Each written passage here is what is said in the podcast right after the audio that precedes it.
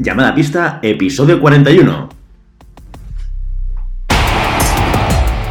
Hola, muy buenas y bienvenidas y bienvenidos a Llamada Pista, el programa, el podcast en el que hablamos de ese desconocido deporte que es la esgrima. Este podcast está pensado por y para ese extraño la parque especial colectivo de seres humanos que decidimos no dedicarnos ni al fútbol, ni al baloncesto, ni al tenis, ni a ningún otro deporte conocido, y que por el contrario preferimos, en pleno siglo XXI, blandir la espada y enchufarnos a la pista. Aquí estamos Willy Cornet, esgrimista intermitente, y al otro lado del Skype, mocoso y convaleciente, Santi Godoy, entrenador de esgrima y director del SAC, la sala de armas del Garraf. No sé si te voy a preguntar cómo estás, porque ya veo que no estás muy bien.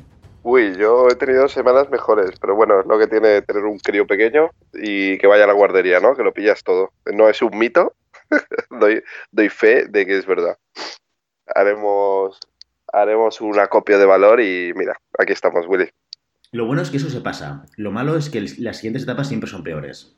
Yo creo que son los dos mensajes fundamentales de cualquier padre que tenga niños un poquito más mayores. Que me pasa a mí también cuando conozco padres que, tienen niños más mayores. Que me dicen, uy, tus hijos tienen 8 y 5, disfrútalos ahora. Ya, Siempre, siempre, habrá alguien que te va a chafar la tortilla, ¿no? Que va por delante de ti.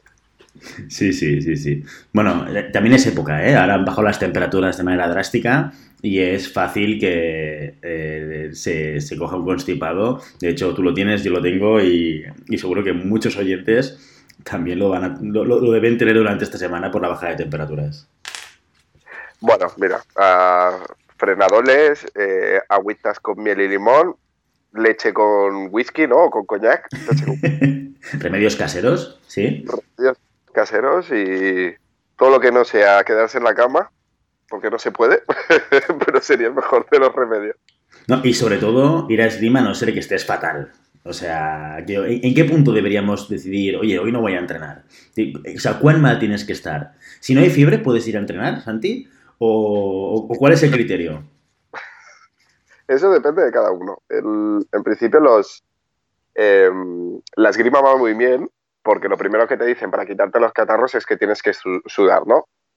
¿Qué pasa cuando te duelen los músculos? Cuando eh, hay un... Yo siempre me acuerdo cuando estaba en el CAR que había un, una situación que me molestaba mucho, que es el hecho de cuando tenías tantos mocos que el sudor se, se, se confundía con los mocos y ya no sabías si estabas limpiando sudor de la cara o mocos de la cara. Entonces ese es el punto en que quizás te debas plantear quedarte en la cama. Pero hasta ese momento depende de tu motivación, nada más y nada menos. Consejos del doctor Godoy, no aceptamos reclamaciones, ¿eh? O sea, si alguno sigue los consejos de, de Santi y luego está peor, no, no, aceptamos reclamaciones. Aceptamos comentarios, pero no reclamaciones. Correcto. Yo, yo doy lo, lo que hacía mi experiencia personal y que cada cual coja coja lo que necesite. Haga lo que considere.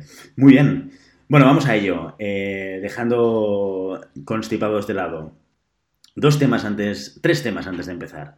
Primero, siempre lo digo al final, pero hoy me he acordado y digo, voy a decirlo al principio para que, para que quede patente al inicio del episodio. Grupo en Telegram. Recordar, ¿eh? tenemos un grupo en Telegram. Telegram es una aplicación que podéis bajar desde la App Store o del Store Play, ¿no? que creo que es el, el aplicativo de, de Android para bajar las aplicaciones. Es como el WhatsApp, pero bueno, es como el WhatsApp pero diferente. Qué gran definición, ¿verdad? Bueno, es como un chat, ¿no? Al, que puedes acceder también incluso a conversaciones anteriores y en el que hemos decidido crear el grupo de llamada pista para tener un espacio en el cual poder compartir cosas de manera directa. En vez de hacerlo solamente de manera bidireccional, uno, un oyente con nosotros, que también podamos tener un canal en el cual, oye, los oyentes entre ellos también puedan comentar, hablar, debatir o, o lo que consideren oportuno. Un sitio más para crear, crear grupo, ¿no? Crear, eh, pues eso, un colectivo de gente que escuche llamada pista y que evidentemente le guste la esgrima. Sí, la verdad es que es como, yo lo veo como un poco un ágora, ¿no? Donde eh, también pueden salir temas para nuevos podcasts, eh, inquietudes de la gente, eh, sobre cualquier cosa que hablemos. Incluso estas pequeñas preguntas que pueden salir a través de eh, eh, que estoy tengo una competición la semana que viene, que, cuál sería la mejor manera de proceder o tengo eh, me he lesionado la rodilla, ¿cómo crees que podríamos preparar o recuperar la rodilla? Bueno, cosas puntuales que se puedan ir trabajando de manera escrita. Perfecto. Y, luego también hemos recibido un feedback esta semana que, me gustaría poner encima, encima, encima de la mesa, encima del podcast, no sé, pueden explicarlo, ¿sí? Que es de Fran de Murcia y que nos dice eh, que el enlace de Instagram que estamos poniendo en cada publicación no funciona. ¿Vale? Entonces nos sugiere que pongamos ese enlace en la bio, en la bio del, perfil de llamada pista, que desde ahí sí que se pueda acceder eh, dándole el enlace, ¿vale? Todo este tipo de sugerencias, estos problemas que os encontréis o estas mejoras que veáis, oye, pues podríais hacer esto diferente, no dudéis en enviarnos un mensaje porque nosotros mm, vamos haciendo un poco lo que pensamos que está bien y que puede ayudar, pero evidentemente yo esto de enlace, pues hago publicación en Instagram y la verdad es que nunca me había parado a intentar entrar en el enlace desde la publicación, ¿no? Con lo cual, oye, el mensaje es, primero que cambiaremos esto, pondremos ese enlace en la bio en cada publicación de los viernes en Instagram para el capítulo y que cualquier sugerencia de mejora que podáis encontrar, sin duda nos hagáis llegar desde la vía que, desde todas las vías que ya conocéis, que son redes sociales y que es la página web en eh, llamadapista.com barra contacto y ahora también en Telegram. ¿Sí? Perfecto. Genial. Vamos a ponerle música épica al siguiente punto. Vale. A ver qué tal sale. Fundado en 1964 por Hans Messemer y su hijo Roland, desde entonces All Stars equipa a millones y miles de centenares de esgrimistas en todo el mundo. Tú puedes ser uno de ellos. Consigue tu material en www.alstarspain.com o contacta a Dani Sánchez en dani.alstar.com. ¿Qué te ha parecido? Creo que cada vez se te está yendo de las manos, ¿no? Le he puesto así como de, anuncio épico, ¿sí o no? Subiendo cada vez más el listón y llegará un momento que el listón será inasumible, ¿no? Para, para la cuña. Luego bajaremos. Subiremos el ah, listón, luego lo bajaremos. Sí, sí, sí. Sí, sí, porque el hype está muy alto. ya, no sé. la verdad es que más o menos cuando va a llegar el, episodio se me ocurren cosas, ¿no? cosas para ir haciendo, pero. bueno, lo dicho. Oye, Alstar, una vez más, una semana más, está aquí apoyando el podcast, pagando nuestro, nuestro hosting y nuestro dominio, lo cual es muy de agradecer. Y evidentemente, gracias a Alstar por, por apoyar Llamada Pista a través de su patrocinio. Y por supuesto, si contactáis con Dani, hacérselo saber, hacerle saber que escucháis esta cuña publicitaria magnífica, podéis criticarla también si queréis, no hay ningún tipo de problema, eh, pero genial si le deis saber a Dani que habéis escuchado la, la publi en, en Llamada Pista. Genial. Altar, yuhu, yuhu. Vamos al tema del episodio. Hoy tenemos un, un tema muy interesante desde la perspectiva, ¿qué sería? Táctica, técnica, más táctica, ¿no? Quizás. Más táctica, más táctica. todo influye. Al final, al final el, concepto técnico-táctico siempre va muy ligado, ¿no? En el, en el fondo, no hay situación táctica que no tenga que desarrollarse una respuesta técnica, ¿sí? Y una respuesta técnica siempre da solución a, una, a un problema táctico. Entonces, es algo que mucha gente lo, separa, pero realmente es, un binomio, no, no puedes separarlo. Entonces, primero de todo, voy a. Los frenadores y los paracetamoles han hecho mella en mi cabeza y por me disculpo de antemano por, por si me quedo en un estado aletargado. Eh, porque la verdad es que es un tema complicado, porque es un tema de percepciones, ¿vale? Es un tema muy, muy subjetivo. Entonces, lo que vamos a hablar es de la distancia crítica, ¿no? Es, eh, lo hemos comentado en el, en el tema de, de, preparaciones, pero lo, lo comentamos únicamente en la, en la, preparación, ¿no? Está ganar esta distancia crítica, em, pero esta distancia crítica es un elemento eh, absoluto, por decirlo de una manera, ¿no? Es, es, el, es la distancia en la que yo puedo ejecutar mi acción y sé que va a llegar, ¿sí? Eh, tenemos que tener en cuenta que esta distancia crítica es doble durante un combate. ¿Por qué? Porque yo tengo mi distancia crítica, yo tengo mi distancia efectiva y el rival tendrá la suya. Y no por, eh, por esa razón tienen que coincidir las dos. Entonces nos, estamos nos estamos adentrando en un juego de yo jugar dentro de mi, de mi distancia efectiva o saber cuál es mi distancia efectiva y poder llegar a alcanzarla y descubrir cuál es la distancia efectiva del rival y eh, controlarla para poder, eh, para poder conseguir que el rival no trabaje en una distancia cómoda, es decir, que se equivoque en la distancia, que se equivoque en el tiempo y nosotros poder sacar beneficio de ello.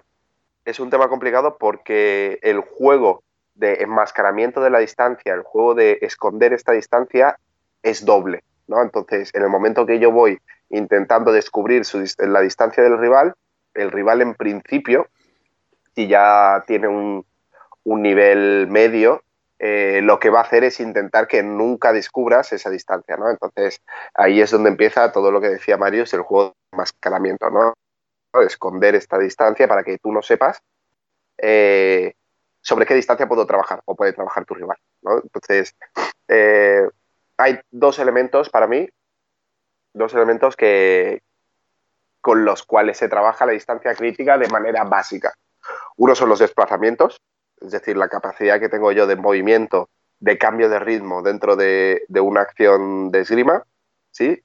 Y otro sería la capacidad de engaño para que el rival cayera en el error de mostrar su distancia crítica, ¿sí? Y yo poder mantener esa distancia de seguridad o yo poder eh, tener esa información de hasta dónde puede llegar mi rival. Por lo tanto, estábamos diciendo que esta distancia crítica es doble, tanto por, rival, eh, por mi rival y tanto por la mía. Lo más importante, lo más importante que tenemos que tener en cuenta muchas veces es el lo, lo invertimos. ¿Por qué? ¿Tú cuál dirías que es, que es más importante, Willy? ¿Saber tu distancia o la distancia del rival? Mm, a priori pienso que descubrir la distancia del rival, porque eso también me da información sobre mi distancia de seguridad. Vale, perfecto. Pues a mi criterio es todo lo contrario. Muy bien. ¿Vale? Tantos años de cima para nada. No, bueno, siempre, siempre está bien aprender cosas nuevas. Em, yo me he dado cuenta con todos estos años de experiencia en la esgrima que eh, muchas veces nos centramos demasiado en el rival, ¿no? Hasta dónde llega el rival, qué hace el rival. Y eso nos impide, el árbol nos impide ver el bosque. Porque sí que es verdad que yo necesito ver, en este caso, si yo estoy haciendo un combate con Willy, yo necesito ver lo que hace Willy, pero, si no lo interpreto a o no lo transformo a información que pueda hacer yo, esa información que yo tengo no sirve de nada. ¿Sí? Yo sé que Willy tiene un fondo de dos metros y medio. Pero si yo no puedo solucionar ese fondo, me da igual tener esta información. Yo necesito saber que mi fondo es de dos metros o de un metro y medio. ¿vale? Entonces, a partir de ahí, yo, yo sé que en una distancia absoluta, si estoy muy lejos, Willy no llega, ¿no? Entonces, yo tengo que ser capaz de saber cuál es mi distancia objetivo, o cuál es mi distancia crítica, o cuál es mi distancia de tocado para poder llegar a ella, ¿sí? Si si yo no puedo conseguir llegar a ella, estoy cometiendo un fallo táctico que es que nunca estoy trabajando en una distancia correcta para mí. Independientemente si yo sé que tú llegas más o menos que yo. Entonces, lo primero y principal que tenemos que tener en cuenta, que es lo que me voy fijando ahora durante tantos años, es que, es que la mayoría de gente no tiene ni idea de hasta dónde llega su ataque. ¿no? Esos, esos, esos ataques que se hacen fuera de distancia, en marcha fondo o esos fondos que dices, hostia, ¿para qué los haces si sabes que no vas a llegar? ¿no? Esos, eh, esas acciones que están fuera de distancia que se hacen porque crees que vas a, que vas a llegar, pero en realidad no llegas. Entonces, esto es un trabajo que se puede hacer muy bien en, en, en plastrón. Es, un trabajo que vamos haciendo durante el trabajo en pareja, durante nuestros años de esgrima, pero es un trabajo eh, que poca gente le, da el valor que tiene y es hasta dónde llega mi fondo, ¿no? No es, no es ponerme delante del plastrón.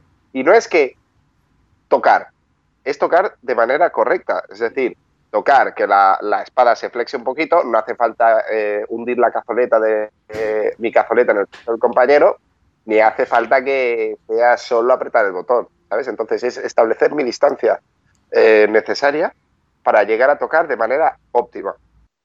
Y una vez sé cuál es este rango máximo, puedo trabajar sobre él. Además, esto te sirve también, el otro día me lo decías, eh, y creo, que tiene mucho que ver con lo que estamos hablando, te ayuda también a hacer eh, preparaciones y engaños de preparación mejor. ¿no? El otro día tú y yo trabajábamos, bueno, era, creo que era un apuro, estábamos tirando. Y me decías, Willy, es que estás haciendo una preparación sobre mi mano que no me creo. Porque no, no, llegas a realmente mm, causarme una percepción de riesgo. Le haces fuera de tu distancia de tocado y, no me la estoy creyendo, con lo cual no, no, voy a reaccionar a, esta, a este supuesto engaño que tú estás haciendo, ¿no? Y, eso tiene mucho que ver también, pues seguramente con, el, con mi percepción de cuál es mi distancia de tocado en esa acción, ¿no? Eh, eh, ¿Voy bien encaminado con estas reflexiones o no? Además, saber hasta dónde llega tu, tu fondo, tu distancia, cuál es tu distancia crítica, va directamente relacionado con tu preparación. Es decir, tu preparación debería caer en esa distancia en la que tú sabes que vas a tocar. Entonces tú no, puede, no, te puede pasar por exceso o por defecto, ¿sí? Si tú haces una preparación muy larga, muy pasada, eh, estás cometiendo el error de que el otro, simplemente estirando el brazo o haciendo o cerrando un poquito la distancia, te consigue hacer un ataque sobre la preparación, ¿no? Y tú no puedas defenderte. Y por, por defecto, si tú haces una preparación que queda muy lejos, te puede pasar dos cosas. Uno, o que el compañero, el rival, no se dé por aludido y no se sienta en, este, en esta situación de peligro para poder reaccionar sobre esa preparación. O dos, en el caso de que prepare, eh, que esa preparación sea efectiva y el otro reaccione, da igual que reaccione, porque tu distancia será tan larga que tu, ataque nunca será efectivo, porque es muy larga, ¿sabes? Mm. por tanto... sí, dime. Digo, por tanto, el primer paso mm, sobre entender la distancia crítica es entender la nuestra. Esto lo podemos trabajar a través del plastron, que es muy, muy evidente y, que se puede trabajar con mucha facilidad. También en trabajo en sala, en trabajo en parejas. Y tenemos que, ir entendiendo muy bien ese tocado, lo que tú dices. Yo creo que es importante también el matiz este. Eh, la distancia crítica nuestra no es distancia de eh, botón, o sea, que, el botón, digamos, haga contacto, sino que haya un poco de flexión también por parte de la hoja, aunque no necesariamente que estemos clavando la cazoleta, ¿no? Por tanto, esa es la primera parte. Pero, ¿y, qué hay de la segunda? ¿Cómo yo trabajo en un asalto el entender o el aprender o el leer la distancia crítica de, mi rival? Decías una cosa al principio, que era desplazamientos con cambio de ritmo, ¿sí? Sí, el tema es el conocer la, distancia del rival. Em, es un juego de paciencia, ¿vale? Es dentro de la esgrima es el juego de paciencia que tenemos que hacer. Eh, un juego de paciencia en el sentido de em, estamos hablando de un nivel medio, ¿no? Eh, no hay que tener mucha paciencia para conseguir que el rival eh, enseñe sus cartas, ¿no? Lo que pasa es que muchas veces nosotros pegamos de más impacientes que nuestro rival, ¿no? Entonces, todo lo que nosotros hagamos que nos bloquee la, visibilidad o la observación del rival es información que nosotros perdemos. Entonces, em, yo siempre recomiendo los primeros tocados, sobre todo que sean los tocados de calentamiento en un, en un ejercicio o, en una competición, eh, eh, el primer, segundo tocado de la pool, siempre invertirlos, no, no, que, no quiero decir perderlos, pero siempre invertirlos en conseguir información. O eh, hacer un poco de observer eh, del rival que tengo, ¿no? De qué distancia trabaja y tal.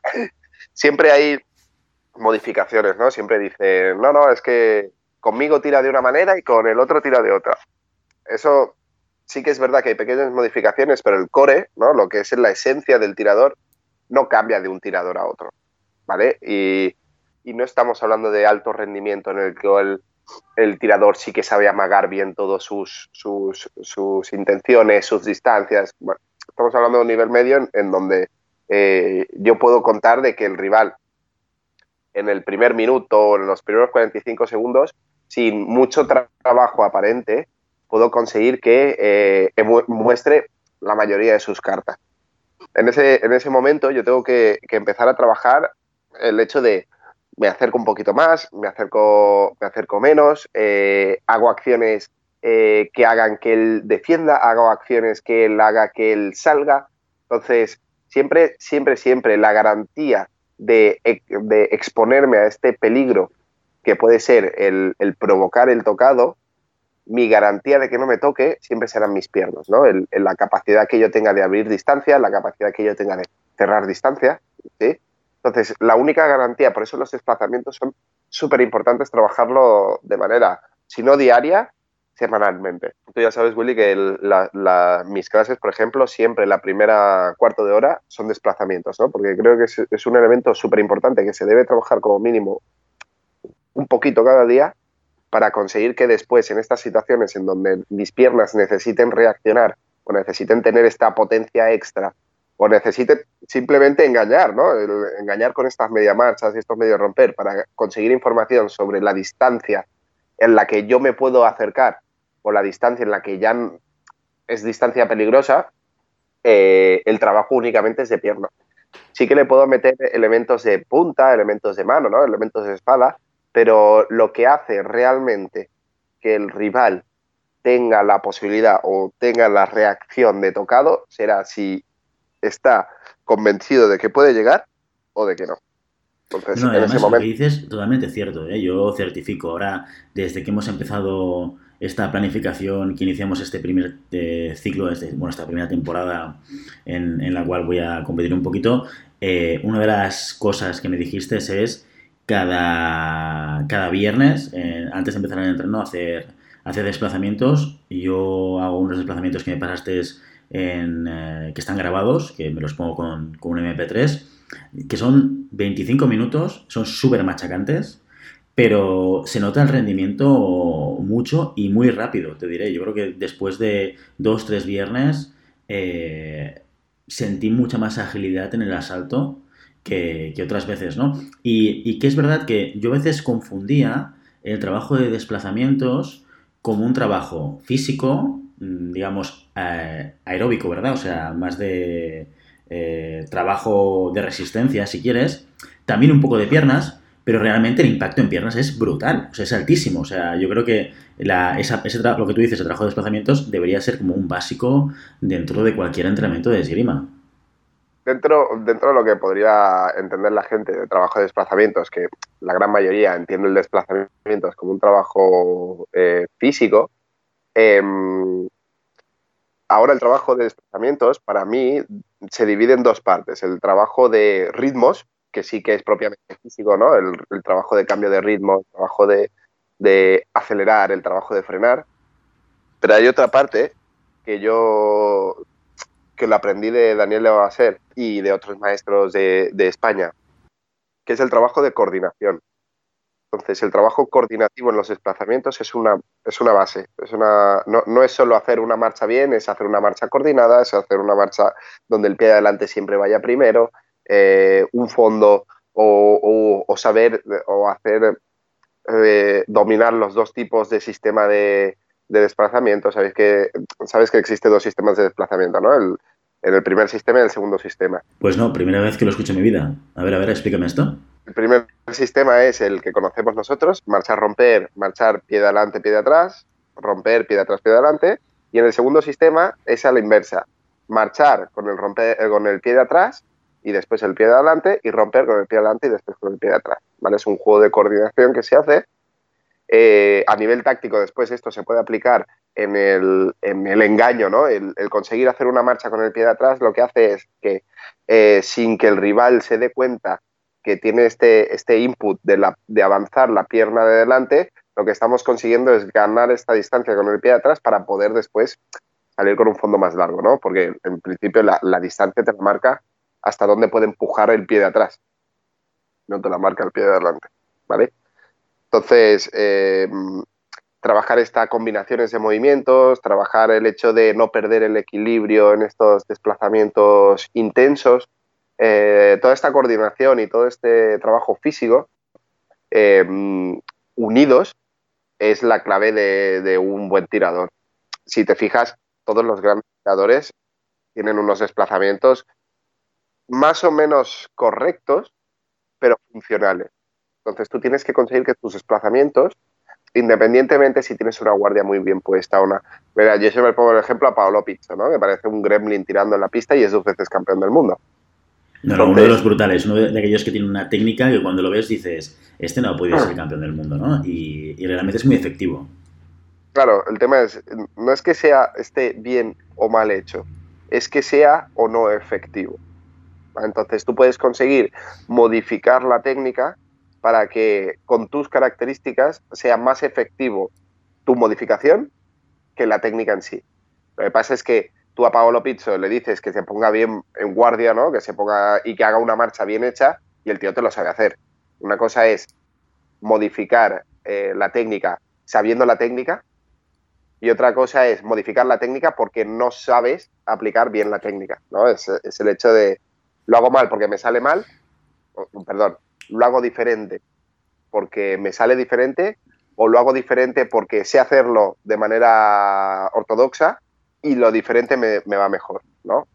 Entonces es, el, es el hecho este de, la, de la eficacia o la eficiencia eh, sabiendo la técnica correcta o no sabiéndola. No, pues todo esto que comentamos, eh, mira, yo lo vincularía a un ejercicio que hicimos el otro día en la sala que me pareció súper interesante, que creo que no lo había hecho nunca, ¿eh? Y me parece, aparte que es divertido, em, eh, es diferente y yo creo que puede ayudar mucho, sobre todo en, en, contextos de competición, que fue un ejercicio de análisis de rival.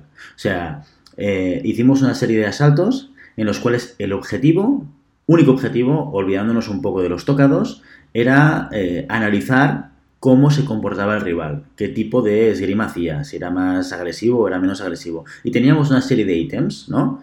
Eh, por tanto, hacíamos ese asalto muy centrados en buscar esa información, ¿no? Tirábamos no necesariamente buscando el tocado, pero sí provocando y viendo cómo reaccionaba un ataque recto, cómo reaccionaba a, una, a un engaño, a una preparación de ataque, y luego racionalizábamos todo después del asalto hacíamos un esquema, no solamente el más simple, porque yo recuerdo eh, cuando era junior las, cosas más sencillas que llegábamos a analizar de los rivales, como era, este tío para mucho en sexta.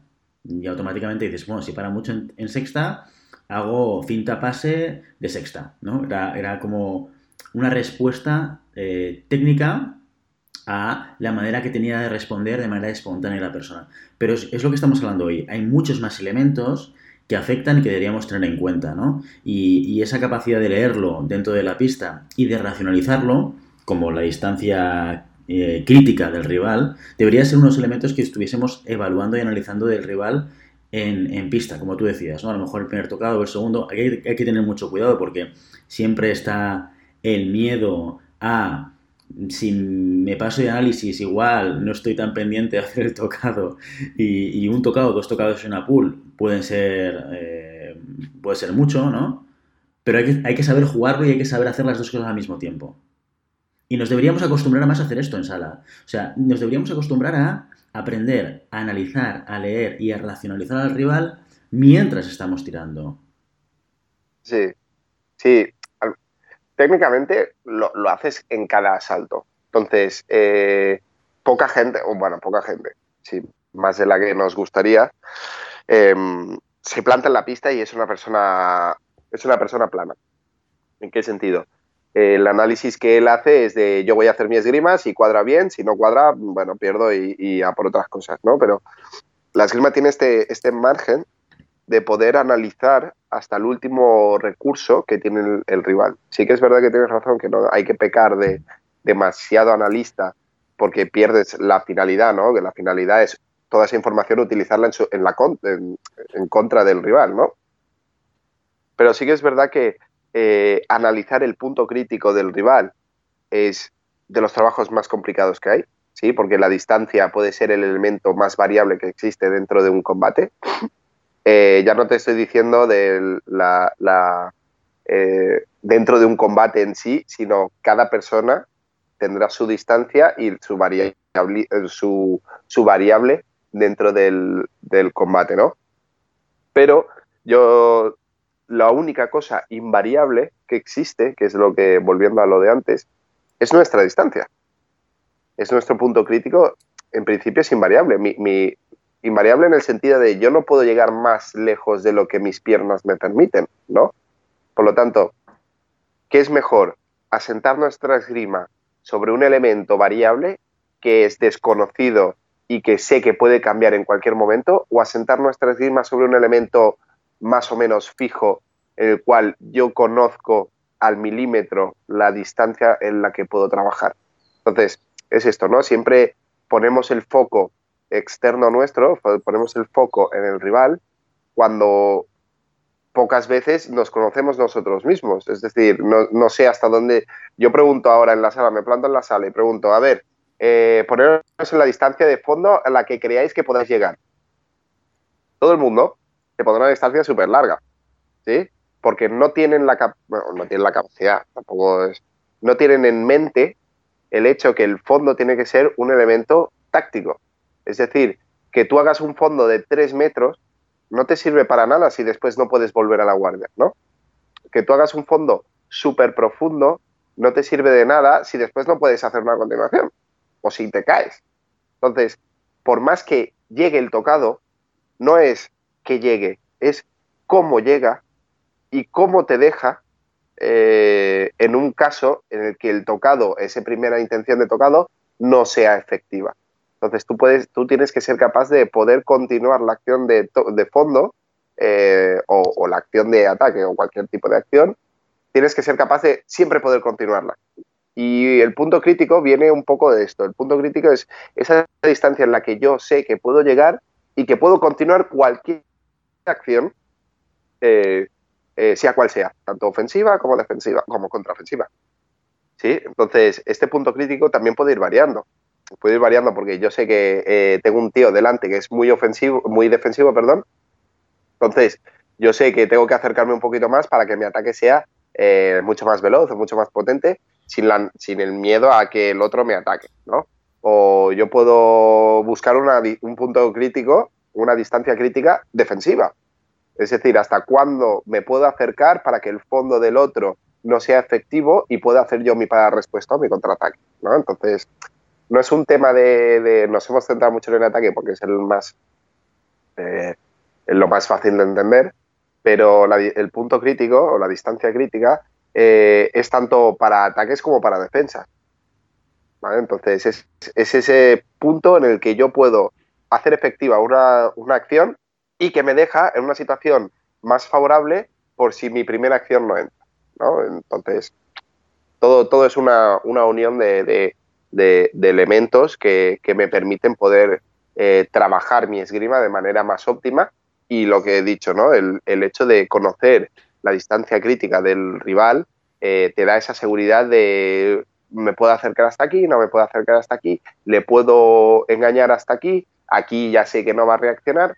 Entonces son todos estos elementos, estos pequeños detalles que me van haciendo que mi combate sea más efectivo con muy poquitas cosas. Es decir, yo no tengo que hacer cinco fondos para saber cómo, cómo para el rival, ¿no? Entonces, si, si domino las preparaciones, si domino la distancia, esa información la puedo conseguir eh, sin mucho más problemas que eh, un par de desplazamientos y una preparación. Muy bien, pues eh, ya tenemos deberes para hoy, ¿no? Yo creo que una cosa muy sencilla que podemos hacer este, esta tarde, este viernes, para los que nos escuchéis hoy, o la semana que viene en vuestros entrenos es buscar y primero preevaluarnos a ver si sabemos a día de hoy cuál es nuestra distancia eh, crítica y, trabajarlo para, tener ese conocimiento, ese autoconocimiento eh, sobre en qué distancia podría entrar nuestro tocado. A mí me, viene ahora, ahora que dices el otro día, me viene un, un elemento que te dije yo, ¿te acuerdas cuando estabas tirando que te dije, Willy, todo lo que hagas, todo lo que estés haciendo ahora, un romper más. ¿Sí? ¿Te acuerdas que no te entraban las preparaciones, que no te entraban tal? Y yo te, decía, es que estás entrando desde una distancia muy corta. En el momento que hiciste el romper, ya volviste a, reordenar todas tus acciones y ya fueron efectivas. Entonces, es ese elemento que si rompes la distancia efectiva eh, tuya y no sabes que, ha sido rota, estás condenado al fracaso. ¿Por qué? Porque no tienes ese conocimiento de no, no, no, estoy cerca o, estoy saliendo de distancia muy lejos. Entonces tenemos que tener esa capacidad de poder eh, observar y de analizar cuál, por qué he fallado, ¿no? ¿Ha sido la acción, ha sido el momento o ha sido la distancia la que ha fallado? Muy bien, pues, pues chicos, hasta aquí nuestro episodio de hoy. Como siempre, queremos invitaros a que os pongáis en contacto con nosotros y nos deis vuestra opinión o nos digáis si queréis que leemos de algún tema concreto o si tenéis alguna pregunta. Lo podéis hacer a través de Instagram, Facebook, la página web llamadapista.com barra contacto y ahora otra vez, bueno, otra vez, y ahora también en la aplicación Telegram, en el grupo Llamada Pista. Y si el contenido de este podcast os gusta, no os olvidéis suscribiros, compartir este episodio en cualquier red social, darnos 5 estrellas en iTunes y comentar lo que queráis tanto en iVoox como en Spotify. Muchas gracias por todo, por vuestro tiempo, por vuestra atención y por vuestro interés en este maravilloso deporte que es la esgrima. Que todos nos recuperemos del constipado de cara a la semana que viene y nos escuchamos el viernes. Hasta entonces. Ya muy bien.